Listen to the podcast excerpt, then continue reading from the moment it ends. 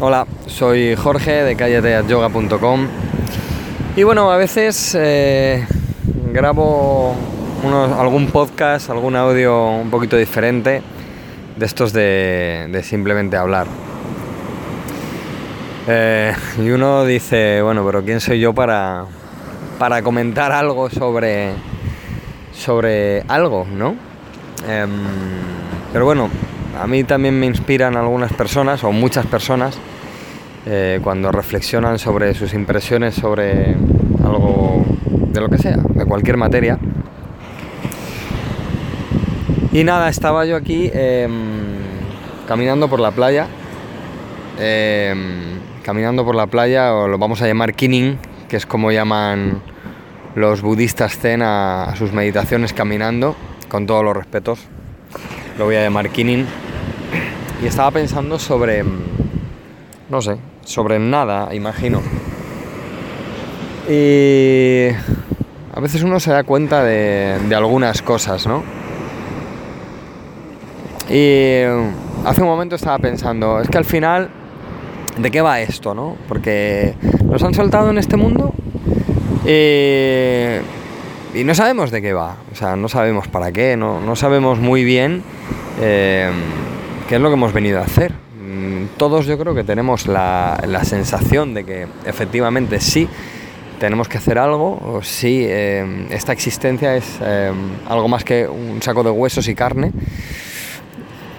y nos han puesto aquí para, o nos han traído aquí, o hemos venido hasta aquí para, algo, pero, pero ¿de qué va todo esto, no? Eh, puede ser eh, lo que se cree en el budismo, ¿no? que vida tras vida nos vamos depurando, por decirlo de alguna manera, y vamos camino a ese nirvana, camino a esa, esa iluminación que alcanzó el, el señor Buda.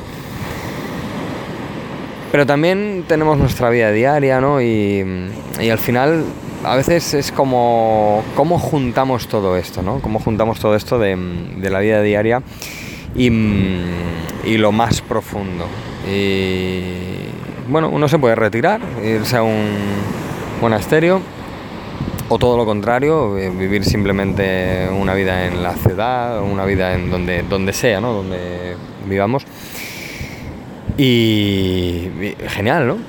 Me imagino o, siento que, es igual de trascendente una cosa que la otra. De hecho, parte de los maestros de, yoga de la India, por ejemplo en el sur, eh, véase nuestro querido Krishnamacharya, decía que el auténtico yogi era aquel que, mm, se realizaba en, esa vida normal, ¿no? en esa vida diaria, en esa vida en pareja, en esa vida con hijos. Em, e instaba a sus alumnos a cásate, ten hijos, lleva una vida familiar y, con todo y con eso, eh, realízate. Pero luego está esa parte de, nuestro día a día, ¿no? de, nuestro salir por ahí un día a caminar y decir, pero, pero ¿de qué va todo esto? ¿De qué va todo esto? Y no sé, creo que en un momento dado eh, creo que, tenía razón Wayne Dyer, ¿no? Y, que hay que tener un propósito en la vida. Wayne Dyer decía, da igual que, tu propósito sea vender helados en Alaska o, o, no sé, o, dar clases de, meditación, ¿no? Por decir algo. El caso es el propósito. ¿Cuál es tu propósito? Em, y yo creo que es verdad. O sea, al final es cuál es tu propósito. O cuál es mi propósito. Y, y, pero claro, no solo eso, porque podemos tener un propósito claro o no, pero yo creo que sobre todo importa es, o lo que importa es, ¿qué hago para realizar ese propósito? Al final es, tengo un propósito, ¿qué hago para realizar ese propósito? Eh, porque claro, a veces nuestro propósito puede estar alineado con nuestro modo de vida. A veces puede no estarlo. A veces es posible que haya gente que tenga un propósito, pero que no esté alineado con lo que hace día a día en el trabajo, pero que ese trabajo le sustenta el llevar a cabo ese propósito. Mm, no es mi caso. Eh, creo que que intentar alinear el propósito con el modo de vida eh, completo es, es mi objetivo en este caso. Eh, no el de otros y insisto, no creo que sea ni mejor ni peor. Es simplemente cuestión de elecciones y de sustentar el propósito. Y, lo que digo, eh, eh, da igual cuál sea el sustento de ese propósito, pero cuál es el propósito y qué hacemos para día a día para, para llevar a cabo ese propósito. Luego surgen mil cosas en nuestro día a día y a veces nos, alejamos de ese propósito sin darnos cuenta porque nos metemos en, esa vida diaria, ¿no? Y al final yo creo que, no como, como, alguien que se fustiga por algo, sino por tener claro un objetivo e ir a por él, tendríamos que recordar más a menudo cuál es nuestro propósito. E insisto, si nuestro propósito es vender helados, al final yo creo que el día a día debe ser qué hago hoy o qué he hecho hoy o qué voy a hacer hoy para conseguir vender helados en Alaska. Em, yo creo que, que, al final es eso. Y en el día a día, una de dos, o compramos excusas o compramos soluciones. Y esto sí que lo tengo claro. O compramos una excusa eh, para no llevar a cabo ese propósito o compramos una solución. Y a veces mm, puede ser una excusa tan sencilla como hoy no me apetece, está bien. Creo que hay que respetarse también en esos casos pero al final el cómputo global de una semana, un mes, un año, em, ¿qué hemos hecho para acercarnos al objetivo, a nuestro propósito?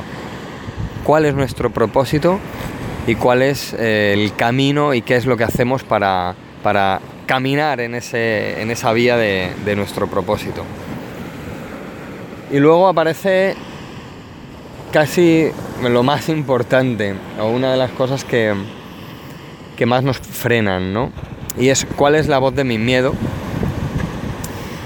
y cuánto caso le hago. ¿Cuál es la voz del miedo y cuánto caso le hago? Podríamos eh, meterlo en el, en el saquito de las excusas que decía hace un momento, pero las excusas lo veo como algo más del día a día y el miedo algo más como, como un condicionante que nos aparta de, de nuestro objetivo. Eh, ¿Y cuál es la voz de ese miedo? yo creo que al final vamos a tenernos que dar cuenta de que uno está muy inspirado y piensa, mi propósito es este, el camino para mi propósito es este, y luego viene la voz del miedo enseguida y te empieza a, decir mil historias y nos lo queremos, nos lo queremos porque, porque somos nosotros mismos o es parte de nosotros mismos pero creo que a veces en cuanto detectemos esa otra vocecita que tenemos, eh, eh, que nos aparta o que nos va diciendo razones o razonamientos para alejarnos de ese propósito, eh, creo que, hay que coger esa voz y, pensar, esto es algo externo a mí, esto no soy yo, no es mi esencia, no es mi naturaleza de la mente, no soy yo en estado puro. Esto es los condicionantes que siento por vivir donde vivo, nacer donde he nacido o donde he elegido nacer y estar rodeado de lo que me rodeo. Eh, y cómo hago caso a todo eso. ¿eh? No, no, digo de, no tomar el control también de, o, la responsabilidad de tener esos miedos. Pero si un día te sientas y dices, este es mi propósito, Punto y seguido. Este es el camino a mi propósito. Y en el punto y aparte, o en otro capítulo, aparece la voz del miedo, creo que tenemos que empezar a decirle, paso de ti. Paso de ti. Todo lo que me estás contando me aleja de mi propósito. Todo lo que me estás contando me aleja del camino a mi propósito. Ojo, ¿eh? Mi propósito, el camino a mi propósito. O el camino a mi objetivo y compramos las ideas del miedo, compramos los razonamientos del miedo. De hecho, compramos miedos. Compramos un miedo, compramos otro miedo, pero al final todos esos pequeños miedos es la única voz de nuestro miedo, de nuestro temor que nos impide llevar a cabo nuestro propósito. Evidentemente, eh, y como decía antes, eh, quizá si nuestro propósito sea algo tan extravagante como vender helados en Alaska, que no sé si, se venderán muchos o pocos, pero bueno, ahora mismo eh, me resulta un poco raro pensar en eso, pero eh, evidentemente tenemos que ver si, si mm, eso va a ser nuestro sustento o simplemente es nuestro propósito y vendemos helados en Alaska porque es nuestro propósito a tiempo parcial, mientras que eh, hacemos otra cosa que sustenta eso. Entonces, bueno, quizá tenemos que elegir qué queremos hacer, cómo queremos hacerlo y si compramos los miedos o no. Así que, no sé, quizá hay que decir, bueno, mi propósito es vender helados en Alaska el camino a ese propósito es comprarme una, máquina de helados, comprarme un billete a Alaska y pedir el permiso de vender helados en Alaska y quizá tengo que pensar si puedo sustentar ese propósito como algo eh, único o si tengo que sustentar ese propósito con otra cosa, pues nada, también tendré que, que buscar ese sustento en Alaska.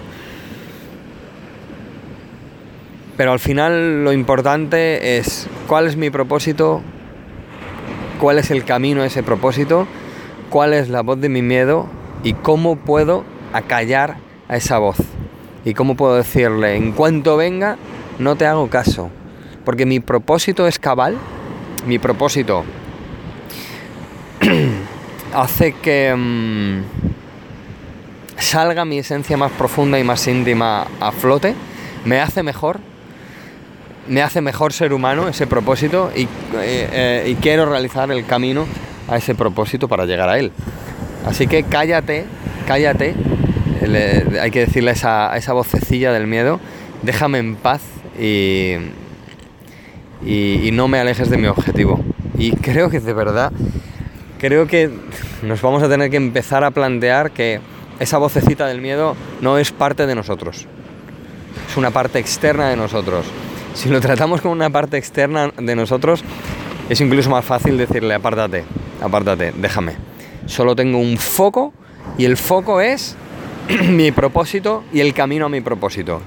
No puedo tener un foco a mi propósito y al camino y otro foco, otro foquito o otro focazo al miedo, porque al final el camino se bifurca y no, y no se recorre. Quizá estás pensando, esto lo tengo muy claro, eh, no sé qué haces filosofando sobre esto, esto lo sabe todo el mundo. Pues sí, eh, quizás lo sabemos todos desde siempre y, y no sé, a mí me gusta que me lo recuerden, me gusta que otras personas con las que me cruzo en este viaje me lo recuerden, amigos, gente que no conozco a través de lo que sea que llegan a mí. Libros, audios, bueno, no sé, de cualquier manera.